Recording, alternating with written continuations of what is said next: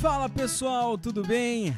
Aqui quem fala é o Rafael Limas e nós estamos iniciando o nosso primeiro episódio do Desenvolcast, o podcast que visa trazer desenvolvimento pessoal e profissional, ideias, insights e vários outros temas para que a gente possa crescer juntos. Legal? Neste primeiro episódio nós vamos comentar o tema Não adianta ser bom se não tiver ação. E isso até vem de encontro a mim, porque eu também há muito tempo venho querendo compartilhar algo de alguma forma, né? Mas confesso que não tinha ação. Tinha o tema, tinha equipamento e nós sempre ficamos colocando a ação no próximo evento que tem para acontecer, ou seja, até no próximo objeto que a gente precisa comprar. E aí que a gente compra ou o acontecimento acontece e nós não tomamos a determinada ação. Vocês sabem por que, que acontece isso? Muitas vezes isso pode acontecer pelo, pelo próprio fato da mudança. É, afinal, algo desconhecido, nós estamos saindo da nossa zona de conforto e isso tende a gerar um desconforto. Em outros casos, é, acontece até a questão da prioridade. Nós vamos elencando outras coisas na frente e muitas vezes o que precisa realmente ser feito fica lá para o final da fila. Há também a questão de perfil. Há perfis que são mais tendenciosos a correr riscos mais facilmente e outros nem tanto.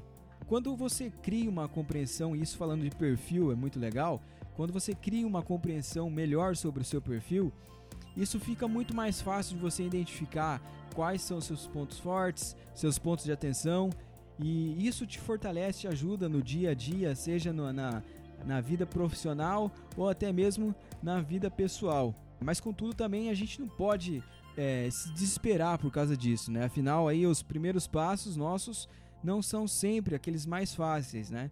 São aqueles que a gente precisa buscar fortalecer a musculatura, ter perseverança para quando cair é, levantar e manter o ritmo. Mas com o passar do tempo, com a consistência, o treino, tudo isso acaba ficando de uma maneira mais natural para nós. Isso até a gente consegue visualizar no nosso dia a dia. A gente vê várias pessoas que têm uma habilidade incrível, mas que não têm uma ação tão presente. E outras pessoas que não têm essa habilidade tão grande assim, mas que têm uma ação mais presente. E aí que na maioria das vezes a gente acaba vendo essas pessoas que não têm essa habilidade alta se destacando um pouco mais, justamente pelo fato da própria ação, ou seja, executando coisas. De nada vale você ter uma habilidade se você não executá-la, se você não mostrar para pessoas, para as pessoas, né, que você tem essa habilidade. Tem um grande renomado psiquiatra norte-americano chamado Aaron Beck, que ele fala até sobre a questão é, de uma crença mais destrutiva que pode ter, é que se necessita de esforço em um relacionamento, deve haver algo de errado. Isso pode ser até trazido em nosso cotidiano. Afinal, muitos dos nossos sonhos e objetivos que queremos é, necessitam de esforço, ou senão há um preço a ser pago. E isso a gente tem que ter consciência. Caso contrário, todos faziam. E com certeza só continua fazendo quem tem muita fé, quem tem perseverança e que tem vontade mesmo e faz sentido estar tá nesse caminho. Ou seja, devemos ter uma grande força para mudar aí também, né?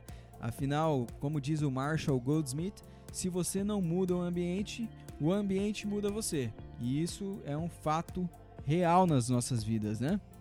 Contudo, é, trouxe algumas perguntinhas básicas que você pode fazer para você na hora que você estiver prestes a tomar determinada ação ou enfim, né? O interessante é você ter uma ação macro, digamos assim, uma ação maior, né? E com ela você ter pequenas ações que te levam ao caminho dessa outra ação, né? Caso você tenha dificuldade para tomar ela. A primeira questão é: em que lugar ou quando especificamente trava você de tomar determinada ação, tá?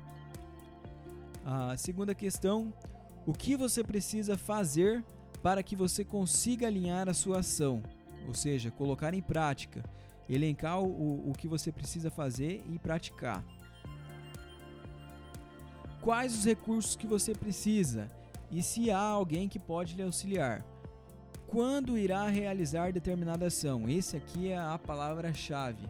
Depois de você ter elencado todas essas outras questões, definido o, o quem pode lhe auxiliar ou quais os recursos que você precisa, identificou o lugar exatamente que te trava, conseguiu alinhar as outras pequenas ações, você vai para essa pergunta quando você vai realizar e aí com data, horário, tudo marcado para você realmente fazer a ação que você precisa fazer. Beleza?